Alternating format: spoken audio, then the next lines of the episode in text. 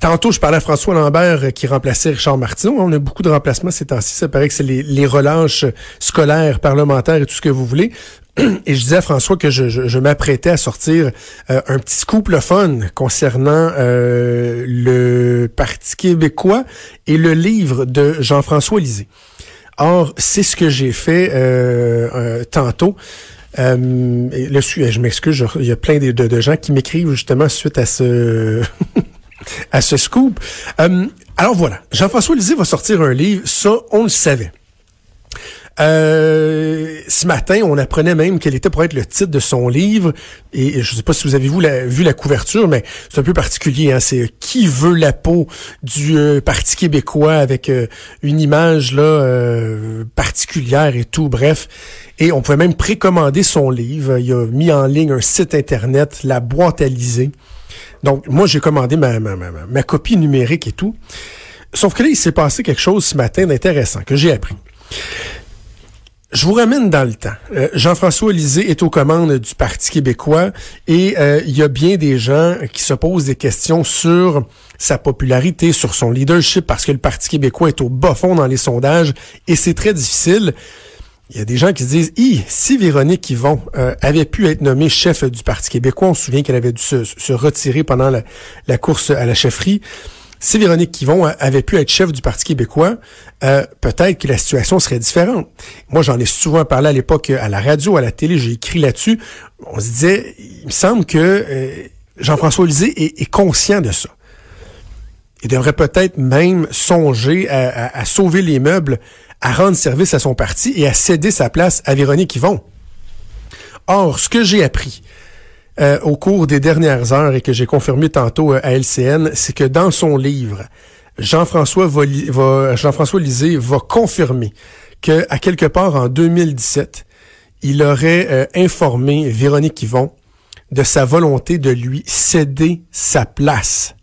C'est pas rien là, de dire Véronique, je comprends que on serait probablement mieux positionné avec toi comme chef du Parti québécois.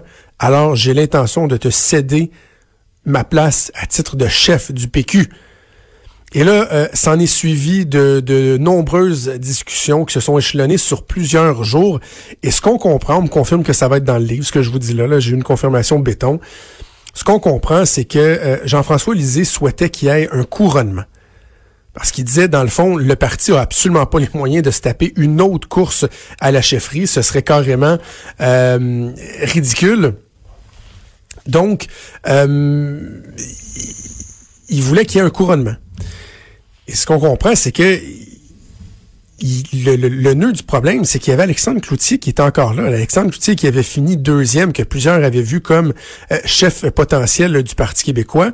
Alexandre Cloutier, à ce moment-là, ne s'était pas encore retiré de la vie parlementaire, n'avait pas annoncé son départ. Donc, on peut comprendre, parce que, bon, Lisée va dire qu'il y avait... Euh, euh, mésentente, si on veut, avec Véronique Yvon sur la façon de procéder.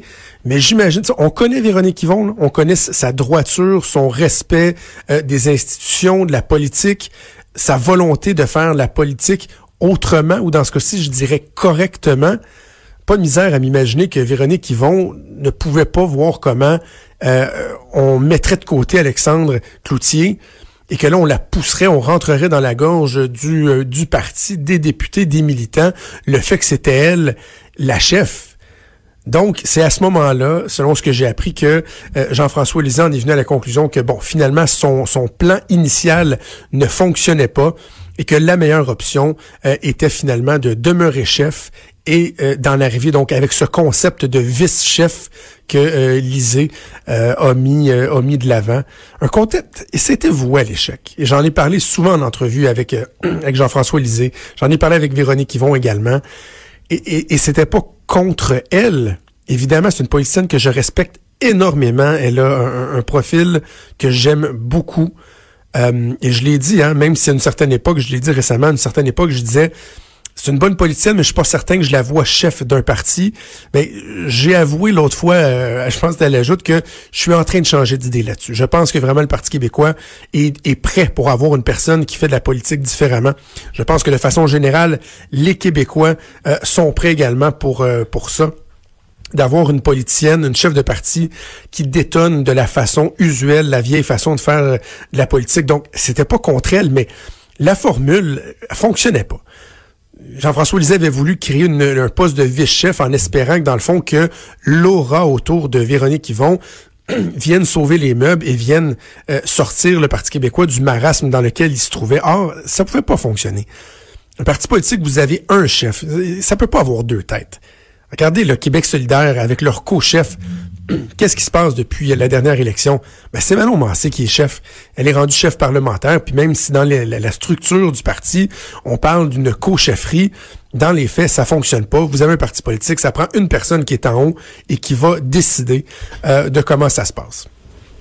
Alors, très, très, très intéressant. je m'excuse pour euh, Véronique Yvon. J'imagine que c'est pas comme ça qu'elle avait euh, entrevu son, vendredi, parce qu'évidemment, vous comprendrez que euh, ça fait réagir. Et là, on peut se poser d'autres questions. Pourquoi Jean-François Lisée veut-il mettre ça dans son livre? Ben, quand on connaît un peu le personnage, on peut se douter qu'il y a une volonté de de, de, de, de, se rétablir, si on veut, hein, parce qu'il y a bien des gens qui lui ont adressé plusieurs reproches pour la débâcle, suite à la débâcle du Parti québécois hein, des banques, on l'a répété autant comme autant. la chaîne de Bessic a débarqué le 20 septembre lors du face-à-face euh, à TVA où Jean-François Lisée a décidé euh, d'attaquer d'une façon totalement inexplicable euh, et, bizarre Manon Massé, ce qui a fait dérailler la campagne. Et là, on a comme l'impression qu'il veut se rétablir et montrer que lui, ses intentions étaient nobles à un point tel qu'il était même prêt à céder la place à Véronique Yvon. Je vais vous dire, je comprends l'histoire là que bon respect des règles, Alexandre Cloutier qui était en place et tout. Je, comprends et je le crois que c'est ce qui s'est passé. Mais au-delà de ça, ça aurait pas été une bonne idée pour Véronique Yvon de reprendre le volant de la voiture alors que tu es rendu en bout de piste, tu es à quelques mois de l'élection, que le programme qui est mis de l'avant, que les idées qui sont mises de l'avant, que la perception qu'il y a du parti dans la population, c'est essentiellement associé à Jean-François Lisée vous êtes en voiture, là, vous roulez à, 100 km heure et il y a un mur qui s'en vient droit devant vous à quelques centaines de mètres. Là. le conducteur se rend compte que les freins marchent plus. Puis vous êtes du côté passager, puis il dit Tiens, je vais te passer le volant, essaye d'arrêter le char. Mais non.